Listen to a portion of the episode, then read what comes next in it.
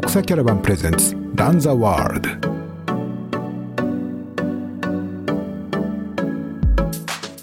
自宅周辺で、まあ、外に山に走りに行けないんだったらば自宅の中でトレーニングしようよ。それをみんなでまあ共有して私たちあるいは僕の日本のトレイルランナーたちが自分たちのおうちトレーニングですね。簡単に言えばね。自宅の中でできるトレーニング。それぞれに公開してそれぞれみんな仲間を元気づけようという人。トレイルランナーイコール悪いことだという。ハイカあるいは普通の一般社会の人たちに迷惑をかける行為だと。いけないスポーツだということになってしまう。それだけはぜひ絶対に避けなきゃいけないし挨拶ももちろん大事なんだけどもう一歩踏み込んだ会話っていうね。独裁キャラバンプレゼンツランザワールド。ポッドキャスト番組ランザワールドへようこそ。独裁キャラバンを運営している岩佐光一です。このポッドキャスト番組ではゲストをお迎えしてトレイルランニングを中心に様々なトピックについてお話を聞いてまいります。えー今日のゲストは内坂恒夫さんをお迎えしております。内坂さんはあ皆さんご存知、えマガジンハウスの雑誌ターザンの編集者でいらっしゃいます。で2008年から毎年 UTMB を取材されるなど海外のトレイルランニングの魅力についても早くから日本に伝えてこられました。加えて日本のトップアスリートの取材活動などを通じて人物像を掘り下げて紹介して、さらにこのチームターザンを立ち上げて、まあ、有力選手を発掘して、さらにコーチしてこられました。えーこの雑誌ターザンの方では2005年からと伺ってます、ターザントレイルズというこうトレイルランニングのコラムで、身近なこう里山から海外の壮大なトレイルまで、毎回様々なコースを紹介されてきています。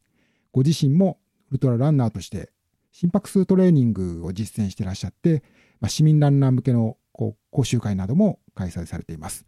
えーこうした内坂恒夫さん、今回ゲストでお迎えしております。内坂さんどう、今日はどうぞよろしくお願いいたします。はい内坂ですこんにちはよろしくどうぞお願いいたしますえーもう最近あの、ポッドキャスト頑張ってまして、あのー いろいろな人生の諸先輩方に出ていただいてるんですけど、いよいよ内坂さんにも、あのーご協力いただきまして、今日はよろしく、楽しみにしてます。よろしくお願いします。いえいえこちらこそせずよろしくですで、まあ、内坂さんは、まあ、都内にお住まいで、私もまあ、神奈川県の藤沢に住んでるので、まあ、非常に近いんですけれども、今日は、昨今はちょっとこう、あのーまあ、テレワークであったりとか、まあ、コロナウイルスの話、まあ、今日、今収録している4月7日なんですけども、今日中には、緊ね、特措法に基づく緊急事態宣言というようなお話もあって、まあ、あのーはいオンラインでお話しさせていただくということなんですけれども、千作さんも、今は仕事はもうご自宅でなさってる感じなんですか？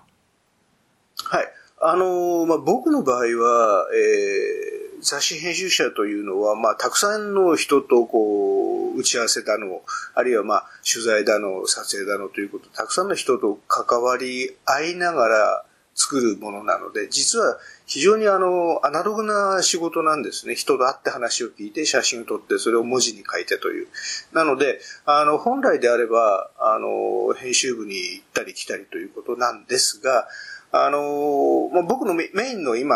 多く特集とか、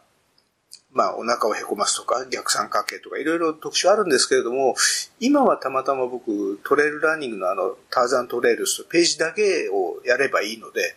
えー山を走って写真を撮って、それを原稿に書く。まあ、基本的にはそのことだけなので、えー家で、えールートを調べたり、えー今度の撮影現場どうしようとか、あるいは、えー今まで書いた原稿をもう一回チェックして新しいルートを探すとか、あるいは、えーページの出来上がってきたものに、まあ、文字を書き連ねていくという、まあ、原稿を書きの作業ですね。それが多いので、割とまあ、家にいても大丈夫かなというところでしょうか。けどやっぱり、こう、雑誌のそういう、予定していた内容を、やっぱりこう、ね、あまあ、内坂さんのページは、ね、あの、ご自身でこう、かん、マネージされるんでしょうけれども、そういう出版業界でもかなりこういうのって影響が出るような感じなんですよね、きっと。うん、まあ、あのー多分ね、これはあの、まあ、よその業界の人たちとそんなに変わらないと思うんですけれども、まあ、雑誌っていうのは、まあ、基本的にはその、最後の最後は、その製本所って言いますか、印刷所に、まあそのデータなりなんだか行って、紙に文字が乗っかるわけですよ。それを、まあ機械がバサンバサンとて束ねてるわけですけれども、それって結局は人がそこでスイッチを押さない限り輪電機は回らないし、まあ本も閉じていかないわけですよね。それから出来上がった本もその製本業者さんがその本屋さんに運んでくれないとまあこれもまた、つまりデリバリー、デリバリーがされないことには本屋さんに並ばない。だから、非常にたくさんの人の手を渡って商品としていくものですから、うん、でも簡単に言えばその臨転機が止まってしまえば、我々が一生懸命本を作って素材と言いますかデータを起こしたところで、まあそこで本にならないわけですよね。ですから、うん、言ってみれば、その、どんなに材料が豊富にあっても、それをまあ、処理してくれる、あるいは、まあ、仕上げてくれるところが止まっていると、まあ、どうにもならない。これはまあ、その雑誌業界のみならず、どの業界でも、第一次産業でもそうだと思うんですよね。物理的に、こう、紙に印刷するとか、物を運んでっていうところが、ね、あの、うん、こう影響を受けてしまうですからね、常にある。そうですね。ですから、あの、こういった我々インターネットの世界に生きていますけれども、実際にはその、それ、インターネットだけで、あの、まあ、0から100までのものを作り上げるものって、まあ、そう簡単にはいかないなっていう。やっぱり、アナログな部分とアナログだし、特にそのトレランのページって、まあ、ランナー、まあ、あるいはモデルさんと一緒に山を走って、、それをカメラマンと一緒に撮ってもらって、っていう作業が絶対に必要なわけですよね。これはもうアナログそのものですから、山に行かなきゃ話にならない。あるいは、まあ大会の取材をするにしても、大会が開かれていなければ取材にしようがないという。だから、本当にその、一人二人の力では作れるものではない。たくさんの人の力がないことには、前に進まない。まあ、どの業界、どの産業、まあ、これ日本のみならず、世界中、まあ、そういうことだと思うんですね。まあ、我々に、ね、関わりのある、まあ、私も内坂さんもまあ共有している部分ということでいうとこのトレイルランニングというスポーツのに関連することだけ言っても、まあ、大会がね、まあ、中止になったりとか、まあ、もちろん選手予定していてレース走れないって残念な皆さんたくさんいらっしゃると思いますし、まあ、主催している側の皆さんからすれば予定していた、ねこうまあ、イベントができないこと自体も残念だしもっと現実的には経済的にね、はい、こう、そういうふうに予定していた収入と支出というのができなくなるということはありますし、まあ、ひいては、まあ、雑誌もそうですし、私のやってるようなことなんかも、まあ、あの、非常に思うようにいかないことがいっぱいある。まあ、これはまあ、この、ね、世の中すべてがそうなわけですけれども、特にまあ内坂さんに関わりのあるこうスポーツとかフィットネスとかっていう分野でも外に出れないっていうのはまあ皆さんストレス溜まってきてますよね。やっぱあの、そういう編集者としていろんな方と関われている立場からすると、まあ、聞くのも当たり前なんですけど、やっぱり相当み、すごい大きな影響が関係する皆さんに出てる。うん、あの、まあ、そもそもね、人間というのは根本的にね、動物という文字が当てはまるくらいで 動くものなわけですよ、元から。やっぱり、あのー、生き物ですから、外を出歩いて、まあ簡単に言えば、はるかを昔獲物を捕まえて、引きずり込んできて動物で火を起こしてというような、要するに外に出ることイコールその生き延びる術だったわけですね。まあ、今はさすがにその槍を持って外に出かけて、あの、ウサギだの、鹿だの、狼だのと取ることはないですけれども、そもそも人間の体の作りとして外へ出て動き回ることを大前提として作られているわけですから、まあそれをあのまあ、スポーツという名前のね、体を動かすその喜びというものを置き換えて我々は活動しているわけですけども、それが封じ込まれてしまうというのは非常なる、まあ、ストレス。本当にその体力的にも、というか人間のその運動機能としても衰えるわけですし、同時にそのメンタル的な、まあ、まあ、迫害と言いますか、相当レベルとしてはひどいことになりますよね。だから、まあそうは言っても、うん、まあ我々そうバカではないんで、家の中でできることとか、あるいはそれをエネルギーを発散させるための方法だとかというのは、まあみんなそれぞれ、まあ、考えてると思うんですね。で、あの、まあちょっと先に話を進めちゃうかもしれないんですが、あの、3月の末に日本のね、トレイルランナーたちが、まあ有志たちが声を上げて、その自宅の中で、自宅周辺で、まあ、外に山に走りに行けないんだったらば、自宅の中でトレーニングしようよ。それをみんなで、まあ、共有して、あの、私たち、あるいは僕、みんな俺、まあ、いろんな言い方あるかもしれないですけれども、男女問わず、その日本のトレイルランナーたちが自分たちの、まあ、毎家、まあ、おうちトレーニングですね、簡単に言えばね、自宅の中でできるトレーニング、それぞれに公開して、それぞれみんな仲間を元気づけようという一つのまあ一大キャンペーンが始まったわけですけども。そういうようなことっていうのは僕は、もしかしたら、まあ、他のそのスポーツのジャンルの人たちのそういう SNS 見てないんでわかりませんけれども、もしかしたらそのゴルフの仲間とかね、草野球の仲間とか、あるいは子供たちサッカー仲間、高校の陸上部の練習といろんなもちろんコミュニティがあるの、あってそういうことやってるかもしれないんですけれども、そのトレイルランニングという仲間がね、こんなにその素早く反応して、非常にたくさんの人間がまあそういうふうに仲間を助けよう、仲間を元気つけようっていう動きが始まったというの。まあ今ももちろんどんどん増え続けているんですが、それはなんか素晴らしいことだなと思っていますね。そうですね。はい、私も、あの、ね、見ました。もう70件とか80件とかね、たくさんの皆さんが。うん、まあ、あの、まあ、それを見て、そのまま、まあ自分がこう腕立てとかなんかこういうね、大津さんがやってるようなこと、そのまままあ、すぐ真似するわけじゃないけど、まあけど、まあ、元気にやってるんだなっていうかね、あの、その姿を見てるだけでもなんか、あの、勇気づけられるというか、ね、あの、自分だけじゃないんだなというか、ね、あのこういうふうにそう、あのやっぱり、一、人下向いているよりもね、あのやっぱり一人でも上を向いてもらおうという、そういう意識というか意欲というか、仲間を元気づける、勇気づける、まあ何度も繰り返しますけど、そういう意識を持ってるコミュニティっていうのは僕はすごく素晴らしいな。日本のトレイルランナーたちっていうのは、なんか、あの、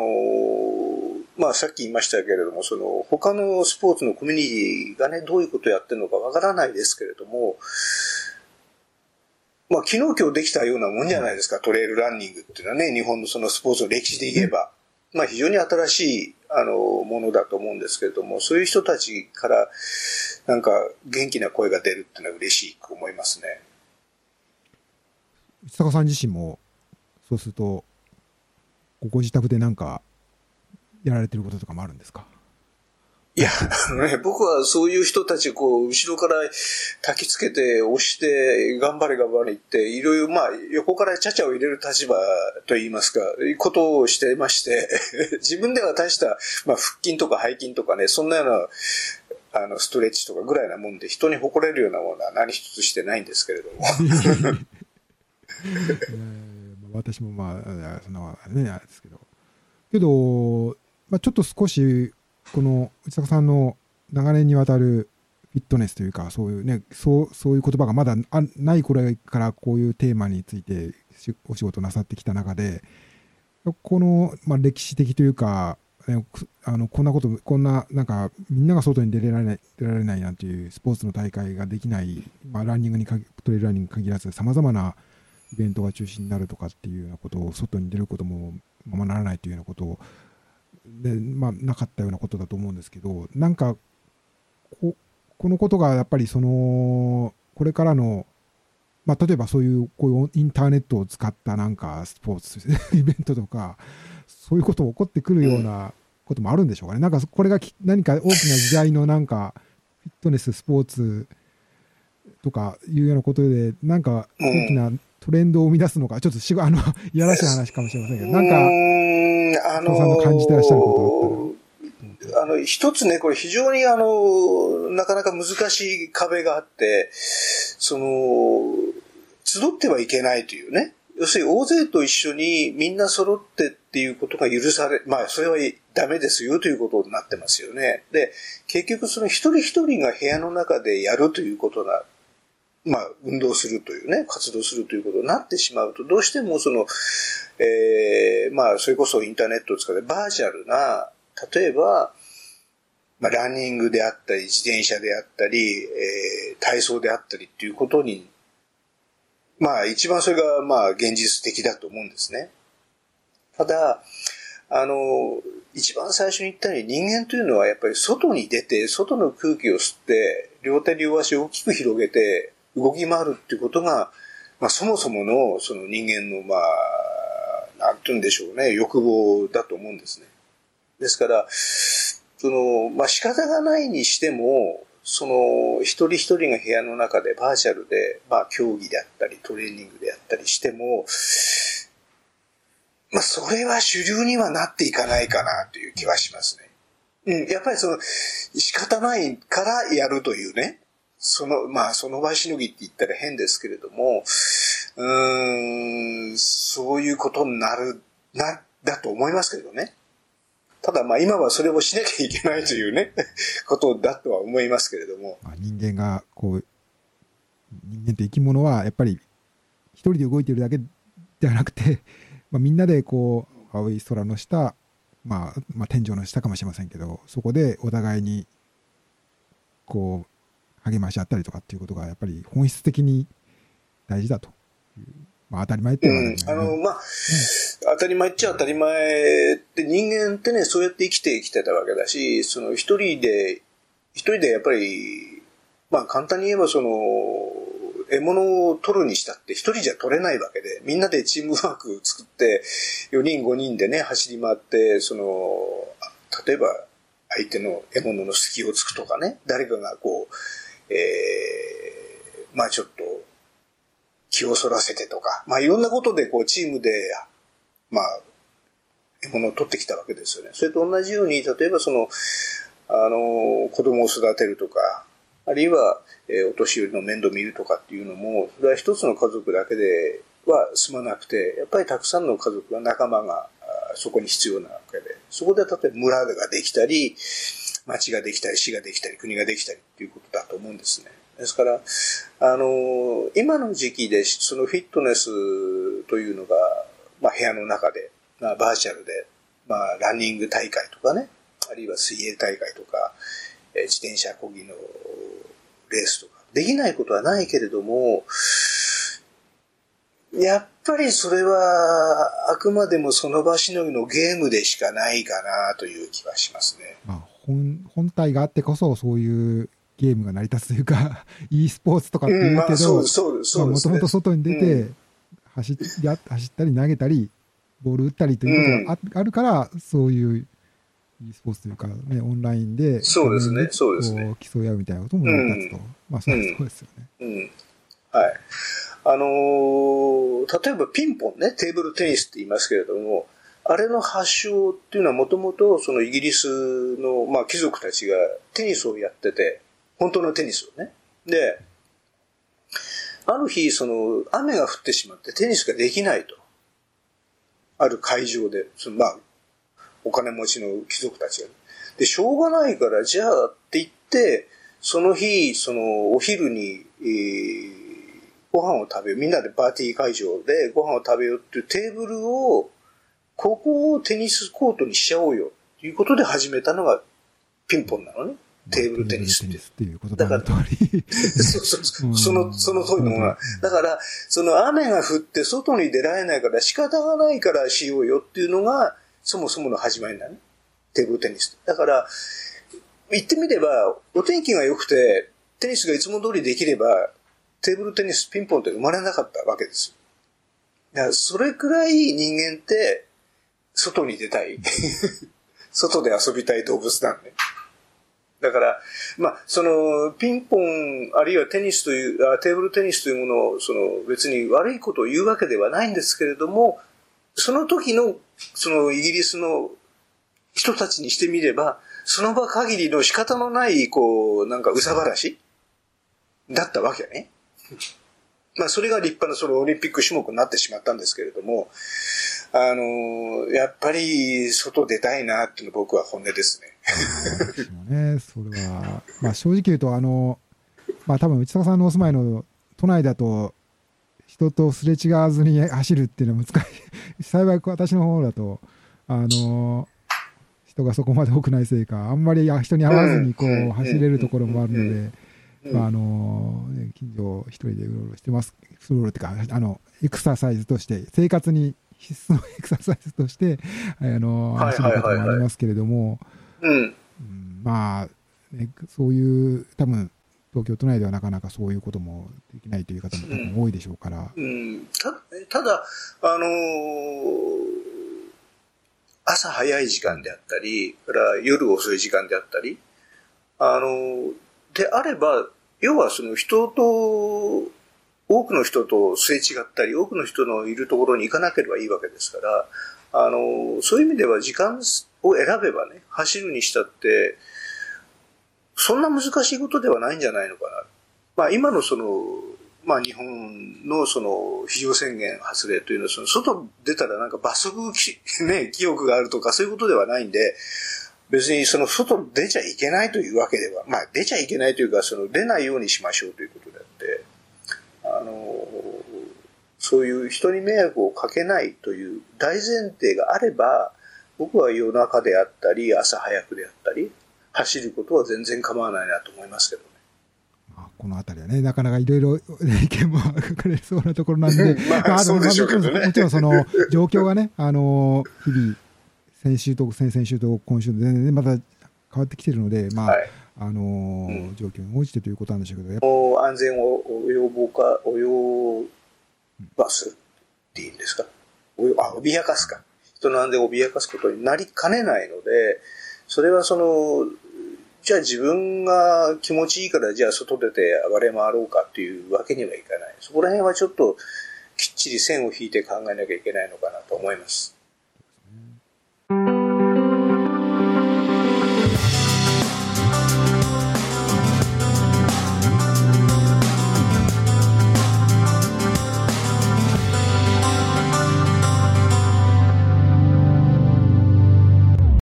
けど、私の存じ上げていることで、最近、坂さん、力入れてらっしゃることとして、まあ、あの数年前からですけど、この鎌倉でのあの鎌倉のトレトレイランニング協議会であるとか、あと最近、この、はい。はい、去年からですよね、去年の秋からですか、高尾ですね、そうです高尾マナーズの活動であるとか、まあ、そういう、うん、まあ、特に東京、近郊あ関東、ね、神奈川とかの人にとっては身近な、最も身近なトレイルを、うん、についての問題意識を持って、まあ、これをうまくなんとかしようと。いうでそれを行動に移していらっしゃるのは、まあ、もちろん内坂さんだけじゃないけど内坂さんがそういう声を上げてくださったことはそういう活動につながっているというふうに理解してるんですけれどもどうでしょうこうまあ鎌倉で、ね、トレーラーニングのこのマナーであるとか、地元の皆さんとのこうコンフこうコンフリクトとか、いろいろ話題になってからもう数年経ってきましたけし、まあ、今、鎌倉のトレイルで、つい最近ちょっと治ったばっかりで、まだ入れないところもあるんですよね、確か。はい。まあ、そういう状況なんで、ちょっと、あのーそういう意味では、こう、いろんな、いろんな事情があって、こう、連続してないこともあると思うんですけれども、内坂さんの中では、このままだと日本の中でトレーラーニングできなくなっちゃうんじゃないかっていうような問題意識、危機感っていうのはかなりまだある。うん、あのー、まあ、危機感というではなくて、むしろそれ、まあ、トレイルランニングってそれぞれの山があってそれぞれの、まあ、人たちが住んでいてそれぞれの受け止められ方それぞれの、まあ、発信の仕方があると思ってるんですね。であのー、やっぱり人の少ないところ、やっぱり誰とも出会わないような山の中では、まあ、よっぽどのことがない限りトレイルランニングって悪いことは言われないわけです。そもそもそのトレイルランニングって何ですかぐらいだね。山走ってますかえ、すごいですねぐらいで済んじゃうわけですよ。ところが、今、その岩佐さん話でした鎌倉であったり、高尾山であったりというのは、もともとその観光地であったり、あるいはもともとその、たくさんの人が集まってくる山であったり、そういうところに走る人がいる。それはもう、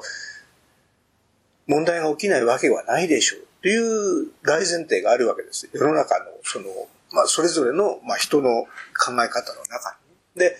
まあ、鎌倉にしてみれば、今はようやく、その、落ち着いたんですけれども、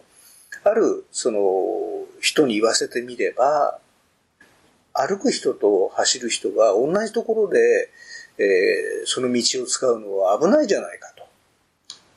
ぶつかったらどうするんだっていうのはね、まあ、それはまあ、至極あた、ごく当たり前のことなんですけれども、そういうことをかん言い出して、鎌倉市にトレイルランニングを禁止してくれと。まあ、簡単に言えば、規制してくれよという、まあ、陳情を挙げたわけですね。で、まあ、それを聞いて、まあ、鎌倉の有志のトレイルランナーたち、まあ、数人が、そりゃ大変なことになるぞということで、まあ、仲間を集めて、あなんとかしようじゃないか。まあ、それはまあ、まあ、僕もその中にいたんですけれども、あのー、簡単に言えばその走る人と歩く人が一緒にいるからまずいんだと。だったらば、走る人が歩く人に出会ったら、出会った時に、走ることをやめて歩けばいいじゃない。歩いてすれ違えばいいじゃないか。あるいは歩いて追い越せばいいじゃないかという、非常にまあごく当たり前なことなんですけれども、そういうルール、そういうマナーをみんなが共有すれば、鎌倉だって安全に走れるよ、楽しく走れるよ。あるいは楽しく歩ける、楽しく観光できるっていうね、お互いなその気持ちのいい部分をすり合わせていけばいいじゃないの。ですから、その鎌倉では出会う人に、山、山で歩く人に出会ったら、歩く人になりましょうよというキャンペーンを、まあ、鎌倉トレイル協議会というものを作って始めたわけですね。で、まあ、それがまあ、うまく着地してくれて、鎌倉市の条例としては、あの、迷惑条例って言いますかね、迷惑な行為をしちゃいけませんよという条例で収まった。で、その迷惑な行為って何ですかというと、例えば、まあ、その、鎌倉のハイキングコースの中で、タバコを吸うこととか、あるいは犬犬を放し飼いで連れて行くこととか、あるいは、まあ、ゴミを捨てることとか、ごく当たり前のその迷惑な行為ってあるわけですね。その中の一つとして、歩いてる人を走って追い越してはいけませんよと。ま、これ、これはごく当たり前のことですよね。ですから、その歩く人、歩いてる人に迷惑をかけない行為であれば、トレイルランが許さ許されるという、走っていいですよ。つまり、誰もいないところ、歩く人と出会わないところであれば走っていいですよ。その代わり、歩く人と出会ったら、そこは歩きましょうねっていう。ごく当たり前のことなんですが、それが条例としてね、まあ、落ち着くようになったわけです。ですから、まあ、鎌倉トレイルの協議会というのは、今は一応、まあ、ほっと胸をなで下ろしているというか、あの、もともとその政治活動のための組織だったんですけれども、その条例をね、あの、なるべく廃棄させよう、あるいはその条例にストップをかけようというために動き始めた組織だったんですけれども、それがうまく着陸してくれたので、今は、その政治活動ではなくて、トレイルを楽しむ、いかにその、まあ、もちろん先ほど言いました、そのマナーの拡散、マナーの提唱というのはもちろん続けていくんですけども、鎌倉をいかに楽しく安全に走ろうよ、あるいは楽しもうよという活動にシフトしています。鎌倉の方はね。で、あのー、それはそれで僕はほっと安心していたんですけれども、そのこれからちょっと高尾の話に移るんですけども、えー、去年、一昨年の夏かな、えー、陣馬山の手前走って、まあ夏だったんで、山道、坂道の下でこう、へたばっていたんですね、水飲んで。そしたらば、上からその、ハイカーのおじさんが降りてきて、いきなり僕の方向かって、その山走るんじゃねえよ、怒鳴、怒鳴られたんですよ。いきなり。っていう、えーわ、な、すごい勢いで怒られて、な、なんなんだろうなと。その場でぶつかったわけじゃなくて、なんかもう日頃からなんか走ってるやつに文句があるみたいなことですよね。うん。あの、僕はだからその坂の横の、まあトレールの脇で水飲んでへたばってたわけで、でだからいきなりそのおじさんが横を通りがかってきて、まあ、隣つけられて僕はびっくりしたわけです。で、よっぽどきっとそのトレイルランナーにその前後、まあ、きっとそこから神馬に登る途中で嫌な思いをされたんだろうなと思ったんですね。で、ふと思った時にその鎌倉のことを思い出して、このおじさんが今日一日一回、一年でたった一回であればね、いいかもしれないけれども、これ、こういうおじさんが毎週、例えば5人も10人も出てきて、神馬山に限らず、この高尾周辺の山でなんかそのトレイルランナーに嫌な思いをして、お腹の中に抱えてたくさん行ったらばね、いつか爆発するでしょう。で、それが例えば新聞に、新聞沙汰になったり、あるいはテレビ取り上げられたりなってしたら、これ大変なことになる。で、高尾山というのは、まあ東京の、東京生まれの子供たちにしてみれば当たり前なんですけれども、大抵その遠足で初登山って高尾山なんですよ、東京の子たちは。今どうでしょうね、わからないですけれども。それから。の頃にはやっぱり高尾山登られたんですか？そう、僕は初登山、初、最初の山は高尾山だと思いますよ。うん。あの、最初の動物園は井の頭公園の動物園。なるほどね。で、まあ、とにかくね、その、そのくらいで大事な山、東京人にとってはね、それから世界で最多年間260万人という人間が登る、世界、世界で一番多い登山者数を誇る山なんですよ。で、まあ同じくそのミシュラン三つ星のついている、その、ぜひ訪ねるべき観光地だという有名な山に、まあ、なってしまったし、まあそれだけその、大変な山で、そのトレイルランニング、もしかしたら禁止とかね、この山走るなとかっていうことになったらば、まあ、その、高尾山のみならず、日本中にその影響が及ぼされるわけで、え東京でトレランができなくなるぞとかね、日本、あそこがダメならもしかしたら、もうどんどんどんどん広がっていく、まあ、もしかしたら京都とか大阪とか、東京の例に倣って規制しましょうとかっていう人たちも出てくるかもしれない。でこれはいくらなんでも大変だ、大変なことになるまして、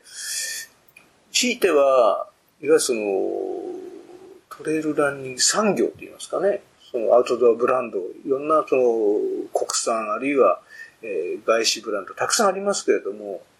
まあそこでビジネスにも影響も及ぼすでしょうし、それから何よりも僕が一番嫌なのは、今、日本あるいは世界で活躍している日本のトップ選手たち。まあ、岩佐さんも僕もご存知のたくさん、まあ有名なね、な人たちいますけれども、彼らが悪者になってしまうわけですよ。トレイルランナーイコール悪いことだという。要するに、その、配下、あるいは普通の一般社会の人たちに迷惑をかける行為だと。いけないスポーツだということになってしまう。そういうものになってしまうと、せっかくその世界で活躍している彼ら、足を引っ張ることになるし、彼、彼らが白い目で見られるようになってしまう。もうそれだけはぜひ、絶対に避けなきゃいけないし、むしろその、まあ、まだわかりませんけど、もしかしたらそのオリンピック種目になるかもしれないと言われてる、トレイルランニングなわけですよ。だから、あの、そういったことのためにも、そのまあ、僕自身が高尾山走れる、走れないっていうことだけじゃなくて、そういうその、ものすごく大きな、下手するとその日本の社会的なその運動文化といいますかね、みたいなものまでに及ぼされることになってしまうんで、なんとかしようよということで始めたのが、まあ、高尾さんを同じくその、ほぼ、ほぼというか全く同じですよね、鎌倉と同じ。歩いた人に出会ったら、ランナーは歩い、立ち止まって歩いてすれ違いましょう。まあ、その呼びかけ。そのために、えー、難しい名前と簡単な名前と2つあるんですけど、難しい名前が、えー、高尾山トレイルマナー向上委員会。これが難しい名前。で、それちょっといくらなんでも、これはね、あの、お役所さんとか、あるいは各アウトドアブラッドさんに、ちょっと協賛とかお願いするときに使う、あの、ちょっとかっこいい名前、難しい名前、お役所的なやつ。で、もう一つは、もっと省略して簡単にこう、身内同士で、仲間同士で伝わりやすいな、高尾マナーズっていう、短くした言葉。この二つを、まあ、使い分けて、活動を始めました。これが去年の11月、立ち上がって最初のイベントが始まったのが11月の17日だったかな。くなってから。はい。なるほど。そうすると、この、まあ、もう、鎌倉から数えるともう足掛け、もう3年とか4年とか。三いやいや、えっ、ー、とね、えっ、ー、と、鎌倉が、まあ事件、事件って言いますかね、その騒ぎが起きたのは14年だったと思うんですよね。だからもう6、5年、6年ぐらいか、なってますかね。まあそういう意味では、まあエリアこそ違え、そういう、少なくともトレイルランニングのコミュニティの側では、伊坂さんがなさっているようなか、こう、声っていうか、こういうことが問題になってるっていうことは共有されつつあるのかなとは思いますけれども、ご自身でやっぱりこう高尾についてまたそこでもっと頑張らないといけないというふうに思われたということは、あまりまあ、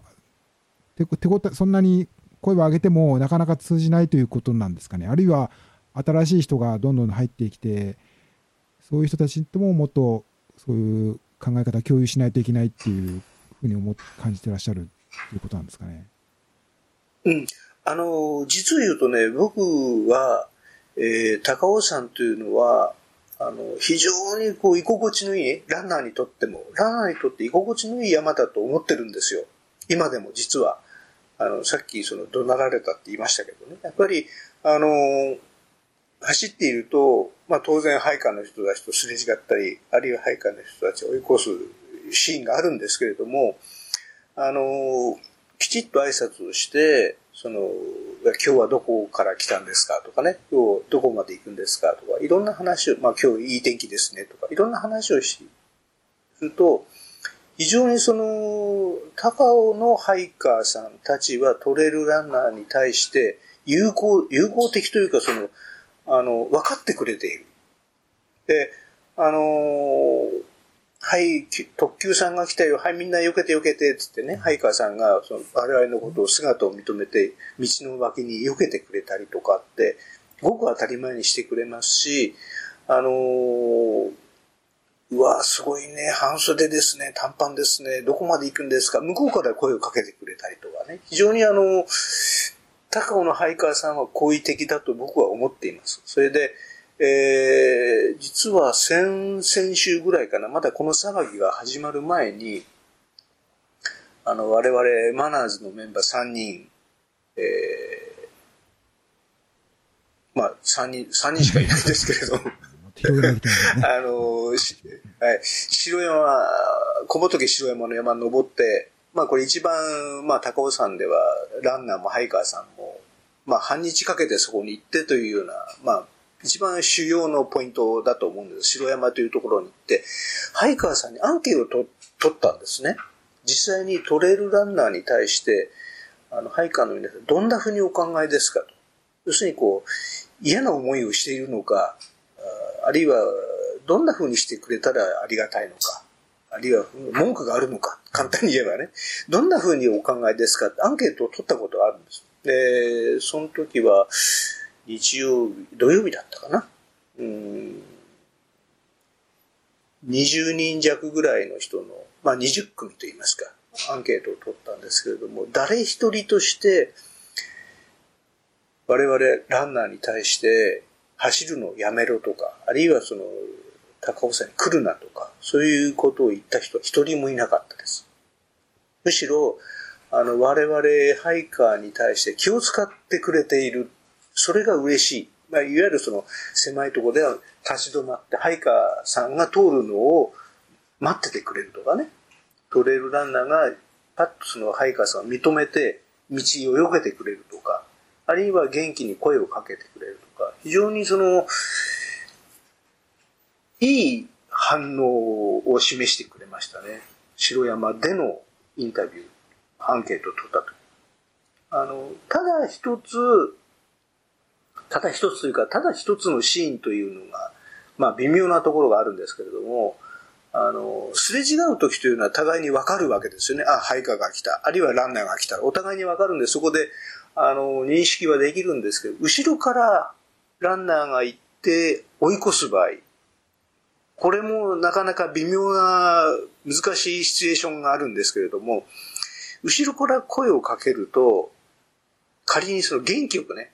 こんにちはとか言って声をかけると、人によっては、どけどけっていうね、ランナーが来たぞ、すいません、どいてくださいっていうように聞こえてしまうシチュエーションもある。それから逆に声をかけない、じゃあと思って声をかけないで後ろに、まあ、ついて同じスピードで歩いていくと、何も声もかけずに後ろにいてびっくりするじゃないかと。ランナー側は脅かされるつもりなのかもしれないけど、そういうふうには伝わらないこともある。そうそう。まあ、そう、それがね、つまりその、目に見えない状態なので、後ろですからね。そういうなんか声をかけた方がいいのか、あるいはかけない方がいいのかっていうね、そのシチュエーションがなかなか難しい。人によっては、ハイカーさんが、あの、音楽を聴きながら、ヘッドフォンをしながらね、音楽を聴きながらっていう人もいるし、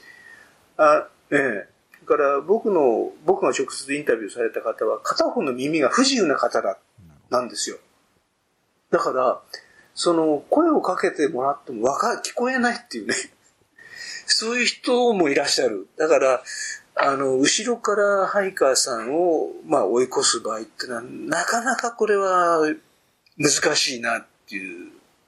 思いがありますね。ただこれはもう臨機応変に、その場その場で、あの、まあ、ランナー側が学んでいくことしかないのかなと思いますね。うん。まあ、ただ、ね、あの、その前にお話しされた、あの、おっしゃった、こう、ランナーの側でも記憶使ってくれてるんだなということは伝わっている方も多いってことなんですよね、そのね。だから。そうですね、そうですね。あのね、高尾、高尾は伝わっています、ね、だから、うん、僕はそれは非常に嬉しい。そうですよね。そこは、あの、意外じゃないけど、まあ、あの、なんていうか、あの、まあ、救い、救い変だな。んか、あの、それは、ことはもっとね、あの、ランナーの側は、我々の側は、もっと胸に留めて、うん、あの、なんかその場、その場さえやり過ごせればいいということではなくて、そこで何か直接声をかけるかかけないかは別としても、そこで何か立ち止まったり、ちょっとこう、肩を、ね、こうずらしてこうすれ違うとかっていうのはそういった仕草一つ一つがまあそれそれに込めた思いはまあ伝わっているというか無駄なことではない、ね、そうですそうですね。うん、そうです、そうです。で、うん、あのそれともう一つはあのハイカーであろうがランナーであろうがやっぱりその高尾山というまあ高尾の山を楽しむためにその日一日あるいは半日そこにいるわけですから。お互いに山の仲間なわけです、その時はね。だからその、手段は歩く、あるいは走るで違うにせよ、高尾山、高尾の山を楽しむということでは変わりはないわけですから、やっぱりそこで、ね、目と目が合えば、あるいはその、すれ違いにしても何にしても挨拶するのが普通だと思うし、その挨拶もね、例えばこんにちはっていうだけではなくて、今日は、それこそさっき言いましたけど、いいお天気ですねとか、どこへ行くんですかいうふうなことまで、いわゆる挨拶というより会話ちょっとした会話まで発展させてあげれば、お互いに別れ際にね、じゃあお気をつけてっていう言葉が出るんですよ、自然に。そちらもどうぞ気をつけてっていう。なんか非常にその、いい別れ方って言いますかね、コミュニケーションが取れたなと思うし、なんか、僕はハイカーさんからね、お気をつけてねって言われると、なんかその日、非常に得した、いや、今日山走って得したなっていうような気がするんですね。だから、それは、その挨拶ももちろん大事なんだけど、もう一歩踏み込んだ会話っていうね。そんなに急ぐ必要ないだろう。会話の一言二言喋ったっていいでしょって僕は思うのね。それで随分、その高尾のハイカーさんとは深く付き合い、深く付き合えるって変な言い方ですけれども、その、知り合えることになるのかなという気がします。うん、そのなんか、別れ際にそちらも気をつけてね、はいそちらもって言われるその、お気をつけてっていう言葉は僕すごく嬉しいな。お互いに言い合えるような、出会いができたらいいなと思いますね。はい、でね、で、実はじゃあ、高尾問題ないじゃないかっていうふうにオチがいきそうなんですけれども、実はこれが、これが実は そう簡単にいかなくて、高尾山というのは非常にその、行きやすい山。まあだからこそ人が多いんですけれども、全くの初心者が生まれて初めてトレイルランニングっていうものをやってみようかなと思って何も知らないで来ても走れちゃう山なんですよ。まあ、整備されて。で、はいはいはいはい。まあ道も道標も、それから非常にその分かりやすく作られているし、まあ地図ももちろんね、ありますし、それこそ SNS で散々いろんな人の、まあ、コメントあったり、あるいは情報があったりしてる。高尾山って生まれて初めてのトレイルランナー本当にこう、走りやすいところなんですね。で、もちろんそれはそれで悪いことではないんですけれども、その今僕が話をしていたマナー、トレレランナーだけではない人がいるんだよというね、ハイカーさんもいるんだよ、あるいは観光客もいるんですよということが分かっていないと、それは普段走ってる街のロードの、いわゆる皇居を走ってる人たちって、まあ、そこ自分のトレーニングコースだと思ってますよね。まあ、だんだんね、こう、回数重ねるうちにそういう気持ちがね、重ねるうちに、ね、良くも悪くも出てきますよね。そう。うん。ところが実はあれは立派な歩道であって、歩く人もたくさんいるっていうか、歩く、もともと歩く人のためのものだったわけですよ。で、そこを走ってるっていうね。だけど、それもなんか、その、走ってる人が1人2人だったらまだしも、それが5人、10人、数が増えると、なんか、なぜかなんかグループ意識というのかな、俺たちのものだ、みたいなね。走ることはいいことだ、正しいことだというふうに、なんとなく思い込んでしまう。もちろん、悪いことではないんですけれども、そこに歩いてる人がいるという意識がなんか頭の中から消えてしまう。集団になると。ええ。同じ理由で、高尾山についても、そのルールマナーを知らない人っていうのが、言ってみれば、トレイルランナーではない人がトレイルランナーになった瞬間。つまり、簡単に言うと、ロードランナーの人、街を走ってる人が高尾山にじゃあちょっと行ってみましょうかと思って来る人たち。あるいはその桜が見頃だとか、あるいはそのもみじが綺麗ですよ。じゃあ皆さんちょっとじゃあ心拍数を上げに高尾山行ってみましょうかという街のランニングクリニックの人たち、あるいは街の、えー、なんていうんですか、ランナークラブ、ランニングクラブの人たちが高尾山にやってくる。別にそやっていくのは悪いことではないんですが、リーダーだったり、あるいはそのメンバー全員が全くその初心者であれば、さっき言ったように、その自分のランニングコースとつもりで高尾山を走ってしまう。でいうこと、つまりそのハイカーだとか観光客に対するマナーというのは知らないで、知らないイコール、やっぱりそれは乱暴者っていうことになってしまうんですね。ですから今、その我々高尾マナーズが一番心を痛めてる、あるいはやらなきゃいけないなと思っているのは、ロードランナーに人たちにどう伝えるのか、山を走るときのルール、マナーというのはね。これはまあ高尾山に限らず、まあ日本中どこでもそうだと思うんですけれども、やっぱりその、知らない人に教えるということが一番難しい。つまり、えー、我々、高尾マナーズのメンバーというのはトレイルランニングの世界の人間なんです。ですから、トレイルランニングの世界には、まあ、まあ、まあ、こういう、例えば岩下さんを通じてでも、お話しすることを伝えることはできるんですけれども、ロードランナーには、やっぱり高い壁がある。なかなかその伝えるよう、伝えたいんだけども、どういうふうに伝えたらいいのかな。そこら辺の難しさを今、非常にこう、もどかしく感じてるんですね。ただ、まあ、そこはあのいろいろ技を使って、ロードランナーのコーチの人たちとか、インストラクターの人たち、あるいはアウトドアブランドのランニング、まあ、契約、まあ、ロードランニングの契約の人たちとか、そういうところにつなげて、まあ、拡散しよう、このルールマナーを広めようとは思っていますし、まあ、実際には少しずつ動いているんですけどね。あまあ、まあ、今、我々が知って、普段から会ったことのあるような人たちというよりは、まだこれから始め、まだ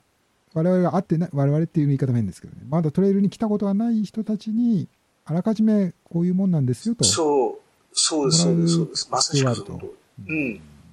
そうです、そうです。なかなか難しい。だからあの、そうなんです。そこがね、その壁が難しい。言ってみれば、その、我々のそのアドレスには載ってない人たちにどうやって手紙を出せばいいのかよっていうことなんですね。まあ、それを言い方によって少しずつ、あは、おの、前らは来るなみたいな風にね、なんか、まだ行ってもいないのに、来るんだったらこれを守れみたいな、まあ、ちょっと、ね、言いよう、言いようによっては、なんか変な聞こえ方もするかもしれないかなとも思う。で、そう、しかもそれ、まあ、その我々、その、高尾マナーズという名乗る以上、高尾山ということなので、まあ、例えばその、皇居を走ってる一人、まあ、100人のランナーが、全員がじゃあ高尾山走るのかよっていうこともないわけですし、その中のもしかしたら、たった一人かもしれない。たった三人かもしれない。でも、それってわからないので、まあ、簡単に言えば、その、皇居を走ってる人、あるいは、まあ、東京の街を走ってる人、全員に歌え、訴えなきゃいけないというね、これまたなかなか難しいことなんですよ。ですから、あの、言ってみれば、ロードランナーの世界の中で、いや、たまたまじゃあ、高尾山に行ってみようかなって思ってる非常にコアなレベルの人たちを探し出して説明するという、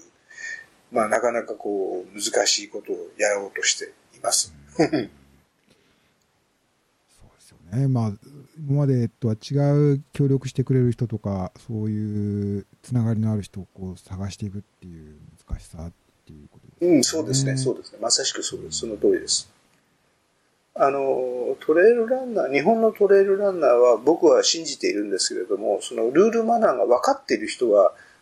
ルールマナー守ると思う。ちゃんと。そのくらいの、まあ、あの、トレイルランニングに対する愛情は持ってると思うんですよ。さっき僕が言いましたように、やっぱりその、ルールマナー守らずに、例えばその高尾山でハイカー突き飛ばすとかね、あるいはその、転ばす、あるいは怪我をさせるみたいなことをしたら、一体その日本のトレイルランニングがどういうことになるのかってのは、僕はみんな分かってると思うし、分かってる以上そういうことはしないと思うし、ルールマナーって絶対守ると思う。だから、それをす、もしかしたら、もしそういうことが起きるとしたら、ルールマナーを知らない人、知らない人にどう教えるのかっていう、まあ、そこに尽きるかなと思ってますけどね。高尾マナーズの、まあ、活動っていうのはそこがこれからメインになっていくのかなと思っています。私最初はね、あの、この、この話し始めた時には、まあ、もう鎌倉から、ね、もう6年、7年、もう、もう出ていいんじゃないですか、とは言いませんでしたけども、まあ、ある程度、成功を収められてということがっていう話になるのかなと思いましたけれども、うん。まあ、内坂さんとしては、まあ、うん。まさにこれからというか、まだ大きな、こう、取り組むべきところにたどり着いたばかりと、こうね、トレイルランニング、まだ始めてらっしゃらない方にメッセージを伝えていくということですね。そうですね、そうですね。本当に、まあ、スポーツ、このトレイルランニングっていう文化が大きくなればなるほど、やっぱり初心者、生まれて初めて走る人って当然出てくるわけですから、やっぱりその初めての人たちに教えないことには、せっかくね、その先輩、大先輩、大大先輩たちが築き上げてきてたものを、その全く知らない人、たった一人の行為でひっくり返っちゃうこともありえない。あまあ、あり得るわけですよ。ありない。あり得る。だそれは本当にどっかで、えーそういう人たちに教えて、伝えていかなきゃいけないのかなとは思っていますね。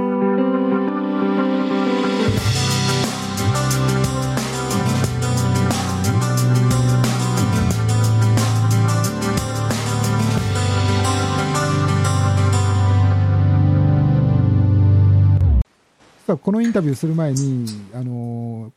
内坂さんの、この、これまでの半生の面白い話いっぱい聞ける、聞けたら面白いかなと思ったんですけど、実は、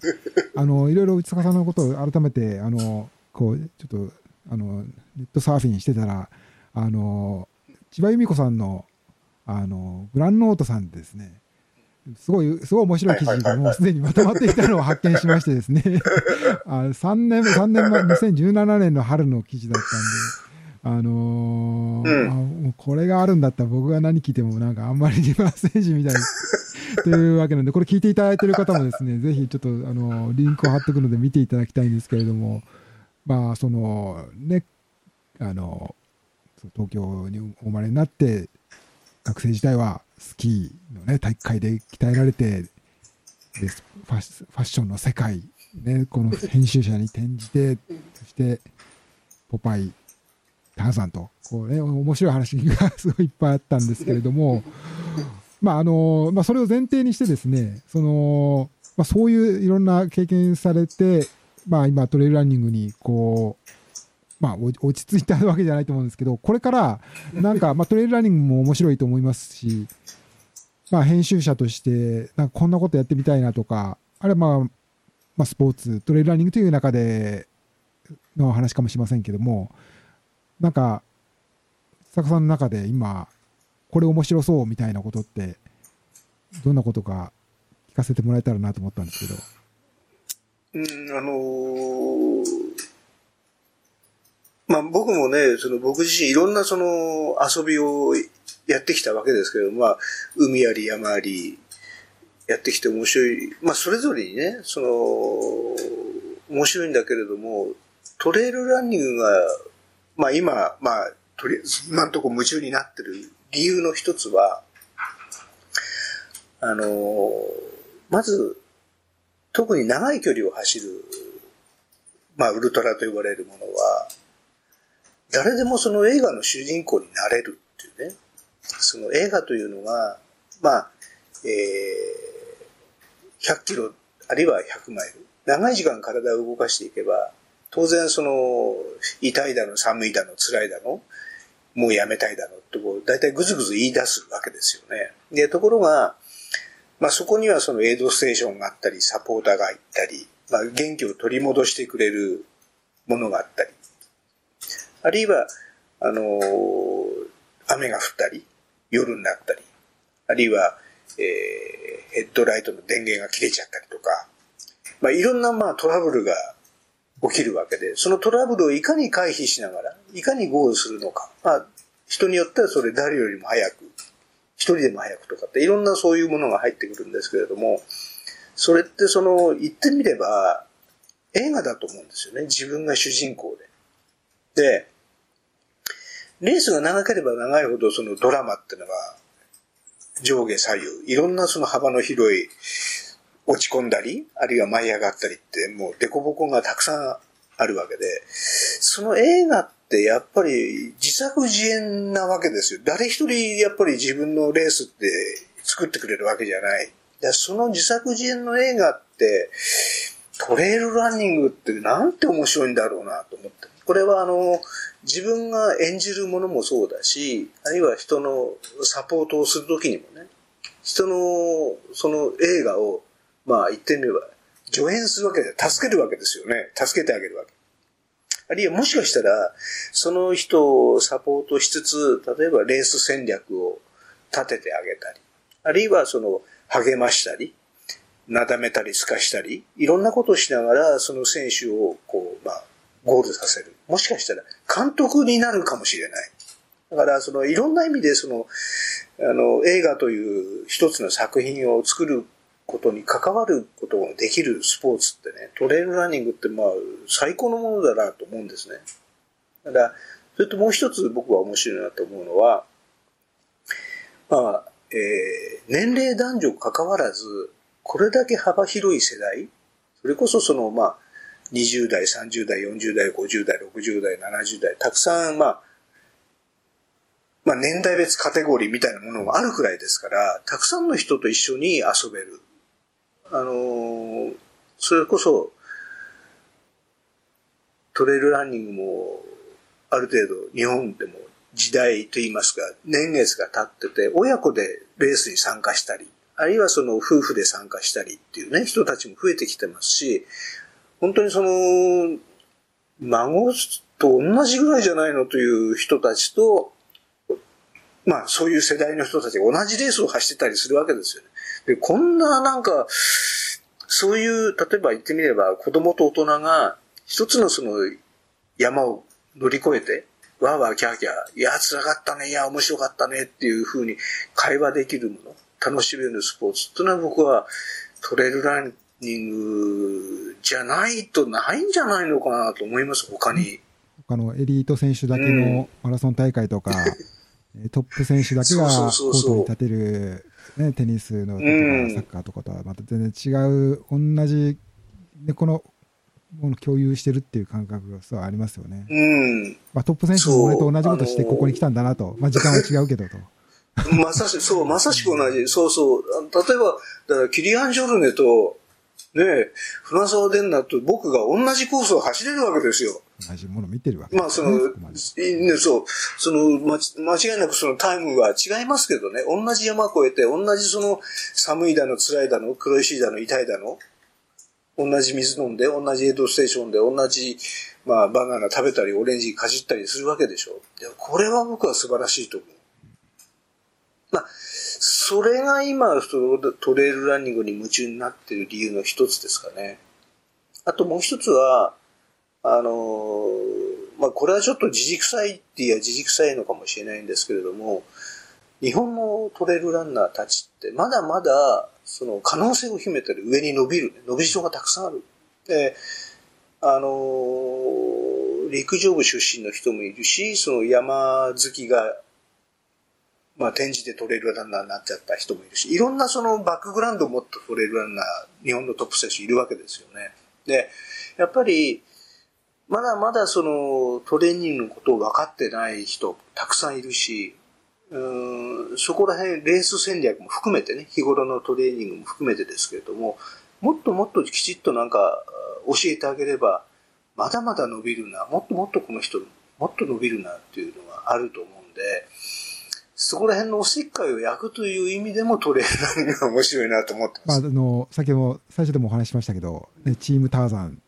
ね、もう、今までチームターザンって形成されたのは 2, 2回、2チームだっていう産地、もっとえっとね、いや、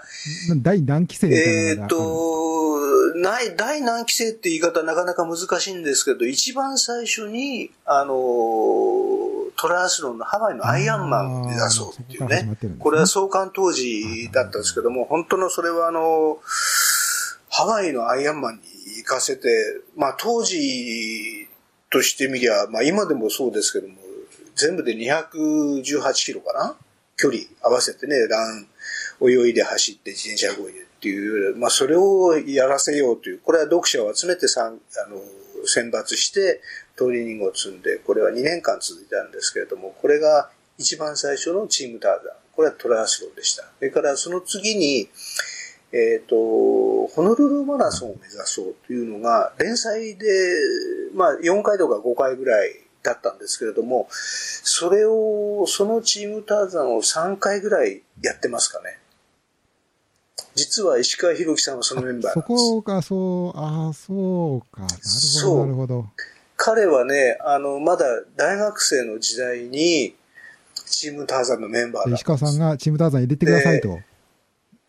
いうふうに言ってきたいうそうそうそう。だから、まあ、募集して、彼を選抜して、まだ大学生でしたけど、で、ほの、うん、まあ、いろいろサポートして、全員で、その時、どうだ、12、3人いたのかな、メンバー全部で。それで、ホノルル行って、彼は生まれて初めてのマラソン、フルマラソン出て、それ、その前も後も未だに出てないですけれども、最初で最後のフルマラソンがハワイで、それもチームターザン。で、もちろん、えー、サブスリーですよ。3時間、あ2時間46分とか45分だったかな確かそのぐらいもういきなり最初からサブスリー。初めてのマラソン。石川さんはまだその頃はサッカーをまだこの間までやってたみたいな、そんな感じだったえ、そう、この前までサッカーやってたみたいな。はい、そうです。そこから始まってるの。で、それが、それが二、まあ、第2代チームターダンで、3つ目のチームターダンは、えっ、と、アドベンチャーレースのチーム。これが、にえー、どんくらいだろう？どんくらい前だったのかな？全然覚えてないんですけど、これもは全部で14、5人いたのかな？その中にも、まあ、皆さんもしかしたら知ってるかもしれないけれども、その北村ポーリーさんとか。なるほど。彼女もメンバーでしたね。なかなか、まあ、それで、ですから、まあ、正確に言えば1、2、3、4番目のチームターザーかな。今のそのトレイルランニングのチームはね。うん。なるほど。まあ、そういう経験を経て、今おっしゃったような、そういう日本の選手、もっとトレイルランニングで、でも活躍できるし、うん、また後押ししたいそうですね。そうですね。あのまだまだやっぱりその、特に短い距離は、あの、陸上経験のある人であればトレーニングやり方も分かってるとは思うんですけれども、まだ100、100キロ、100マイル、要するにウルトラ系のトレーニングっていうのはまだまだ確立されてない。まあ、世界中どこででもきちっと確立はされていないんですけれども、うん、まあ、先輩、先輩トレ、トレーニングをしていたものを、こう、経験ということで、新しい人たちに教えるというふうなトレーニングぐらいしかまだ残ないんじゃないのかな。きちっとした科学的なね、ものをきちっと、あの、形作って教えているというところはないと思うし、まあ、そもそも、その、学校もないですし、ね、大学にトレラン、ウルトラトレーニング、ウルトラランニング部ってあるわけじゃないんで。まあ確かに、あの、海外もそういう学校はないかもしれないけど、けど、コーチとか、そういう、はいはい、あの経験を持った人が、まあね、オンラインコーチングとかね。だったり、なさってますね。例えば、リランのね、はい、こうコーチとかも、そういう何人も有名な選手を実際にこう実績出るように導いてとかっていう、そういう人が何,、はい、何人も名前知られてるので、うん、まあ、日本でなかなかね、そういうのってまだ多分内坂さんがその一人ということになるのかもしれないですけど。いやいや、まあ、僕はね、ただまあ、あの、後ろでワイワイ騒いでるだけですけれども、あそういったものをきちっとね、提供してあげれば、本当にまだまだ、まだまだというか、全然伸びると思ってるんです。ですから、まあ、そこら辺もね、チームターザン、まだまだ途中だとは思ってますけれども、いくらでも教えようがあるのかなと思ってます。じゃあ、例えば、坂さんのコーチとしての夢は UTMB のチャンピオンを生み生み出すこととかそうそういうことだったりするんですか、うん、あのー、いや、チャンピオンね、何をもってチャンピオンというのかっていうのは難しい。まあ、表彰台のど真ん中っていうことで言えば、なかなかそれは難しいとは思いますけれども、表彰台に上げること、まあ、去年ね、小原君が久しぶりに上がってくれましたけれども、あそこに上がるのは、あの、もちろん小原君のそれは大変な努力、大変な経験が必要だったのかもしれないけれども、言ってみれば、小原君、まあ、小原君のみならず、あの、過去にあそこにの上がった人たちがいるわけですから、日本人として。だから、同じ日本人でできないことはないっていうね、簡単に言えば。ましてや、小原君って普通の、まあ、普通サラリーマン、サラリーマンって言ったら失礼ですけれども、仕事を持った普通の何でもない、特に彼は野球出身かな、確かね。陸上経験じゃないですからね。そうそう。ですから、いくらでもね、真似しようと思えば真似ることはできると思うんで、できないことはないと思いますよ。そうですね。まあ、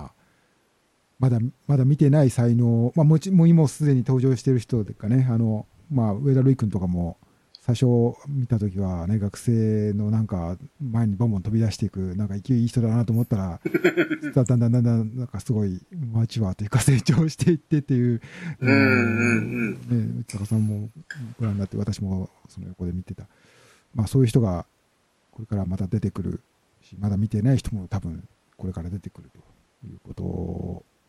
なんでしょうね。まあ今、目の前はちょっとこのスポーツも、世の中全体がちょっとスポーツ逆風吹きまくってますけれども、いつの日かそういうことがね、また、こう、胸を躍らせる日が来るんだろうとうん。あの、いや、それは僕は間違いないと思いますよ。こんなにも、もっともっと、もっと、あの、確実なものと考えていい？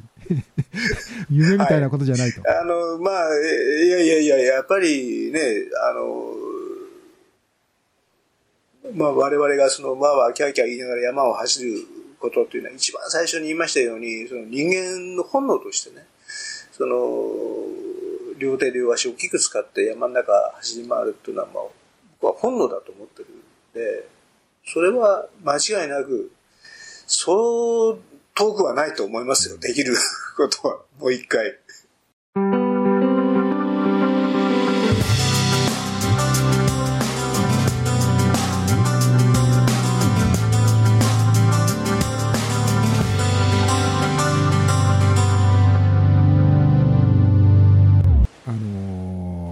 今日は4月7日で、えー、緊急事態宣言というのは世の中ちょっと緊張感高まってますけれども、まあ、内坂さんとこういったお話、将来に向けた明るい話題で締めくくれたということで、あの、ちょっとこの、皆さんにも、こう、この、ね、厳しい中ですけれども、まあ、前向きに、こう、トレイルランニング、一緒にやっていけたらないいなと思います。まあちょっと足元の、まあ、目の前のこととかで、内坂さんとの思い出ってことで言うと、あの、やっぱ UTMB ですよね。まあ UTMB 今年、どうなんでしょうね、うん、最後に。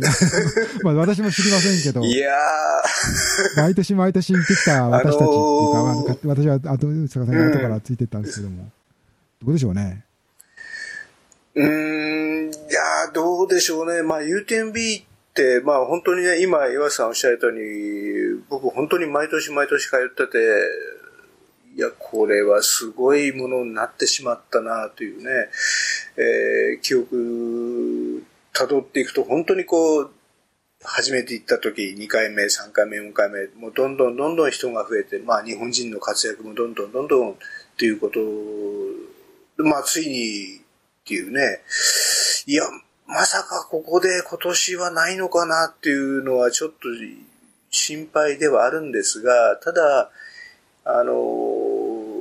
主催者の、まあ、言ってみれば、ポレッティさん。まあ、あの、まあ、彼女のことを思うと、多分、やっぱり人には迷惑をかけたくないよねっていうのは絶対あると思うんですね。で、まあその迷惑をかけたくないというのは、その選手たちにももちろん、その一年かけてトレーニングを積んで、これを目指して頑張ってきた人たちに迷惑をかけたくない。つまり、まあ開催したいっていうのはもちろん、彼女の中にあると思うし、逆にもう一つは、シャモニーの街に大体あの日、まあ、最後の8月最終1週間、まあ、前後入れて、まあ、10日間ぐらいですか。だいたい選手だけで6000人ぐらいの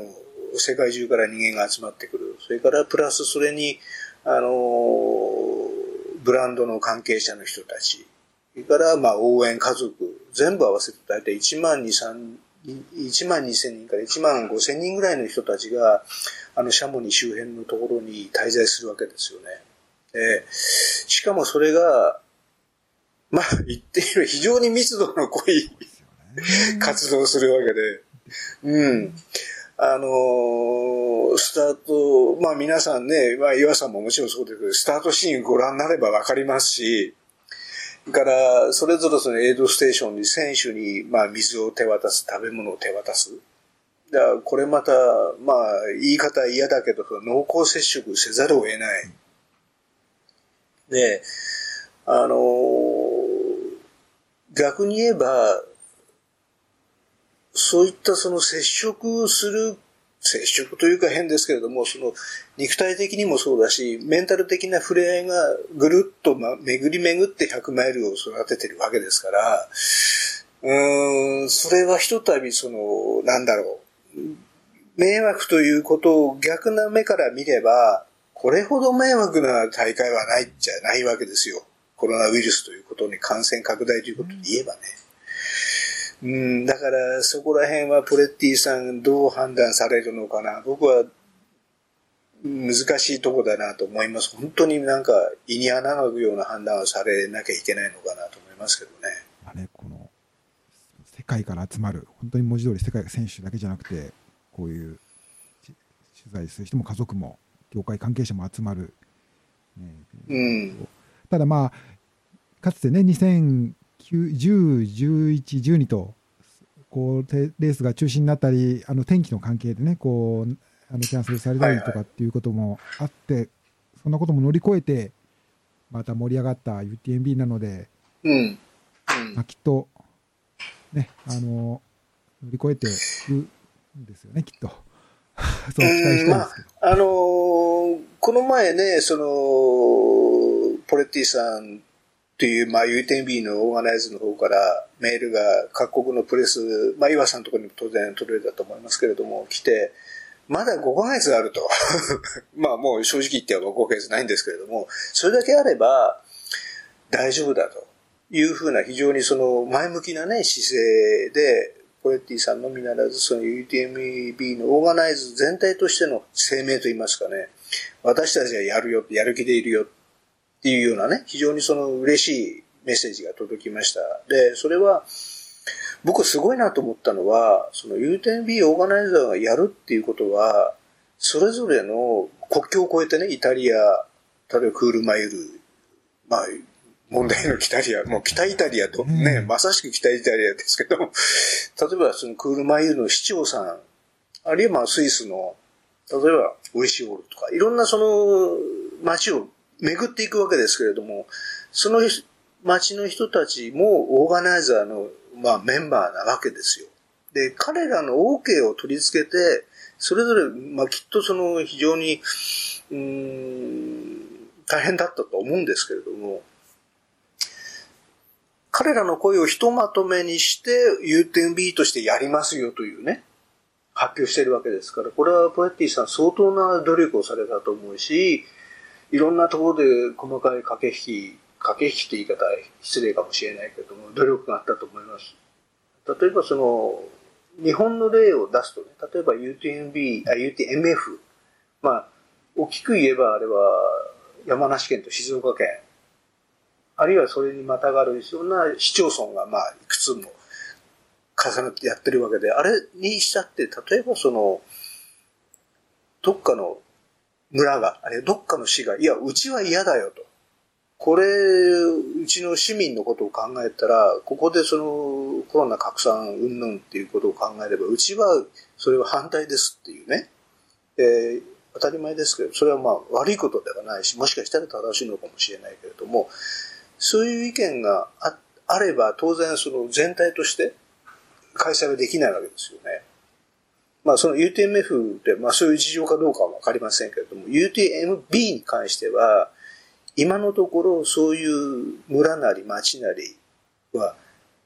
どこ一つとして反対してないわけですよ。やりますよって言ってるんですからね。それは、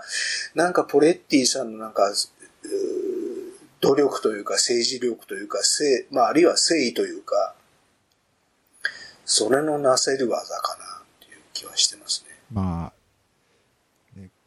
正直、私も国内のいろんな大会のこう今、開催されるかされないかとか、毎年、毎日毎日見てるんですけど、あのでもななんか、もう今や、なんか、もう時の、なんか、体制は決まって押し流されるように、もう中止するしかないとは思ってらっしゃらないかもしれないけど、なんかそんな風にすらなんか見えてきているけれども、決してね、あのまあ、特に今、我々が話している UTMB について言えば、決してそういうわけではなくて、今、ギリギリまでギリギリというか、まあ、今の時点では、なんとかしてやる道を探って、大会が、またみんなが集まれる道を探っているというふうに考えて、みんなにいただけたらなと思いますね。うん、そうですそうですね。うん。まあ、で、もう一つはそれをね、それをその世界中のプレス、あるいは選手に向けて発表するっていうね、その努力は僕は素晴らしいなと思う。そうですね。確かに、うん、あのーテキスト、文章のね、中身もね、あの、津田さんご覧になったのと同じもの私も見たんですけど、まあ、ね、あのー、単にね、こう、あのー、まあ、あんまり他のが、他もね、いろいろ苦労はされてるんですけれども、まあ、あのー、もうやむを得ないから、もう流されるようにということじゃなくて、最後までこう、みんなをね、引っ張ろうというか、なんていうんですかね、こう。うん、そうそうそう。そう、だから、ね、まあ、感じますよね。まあこ、そう、言葉をちょっとね、意訳すれば何が何でも私たちはやるよっていうようなね、そのぐらい強いその意志を僕は感じましたね。で、それは素晴らしいことだと思う。まあ、私自身ももうあの、ジュネーブ行きのチケットは買いましたので。もう腹は決まってますので、ぜひやっていただけたら参りますけれども。うん、いやね、やっぱり、現地で会いたいですよね、岩井さん、また。まあ、叶うことなら以前、あれ何年だったか、2016年だったか、OCC でご一緒させて、レース、ご一緒させていただいたことありますそうそうそうそうそうそう。なんか二人で、なんか。坂さんに励ましていただいたおかげで、私はゴールできたという。いやいや。お互いなんかへたばり合いながら。前になったり後になったり、変わる変わるや走りましたね。ありがとうございました。とんでもないです。こちらこそです。というわけで、まあ、このインタビュー、ね、今日のポッドキャストの方は、ひとまずちょっとお時間いただいてます。ありがとうございました。えー、いえいえ、とんでもないです。常さんとのインタビューをお届けしました。えー、これからも、このポッドキャストで様々な話題をお届けしてまいります。ぜひチャンネル登録していただいて、お聞き逃し、お聞き逃しないようにしていただければと思います。石坂さん、ありがとうございました。はい、こちらこそです。失礼しました。ありがとうございます。お相手は岩佐光一でした。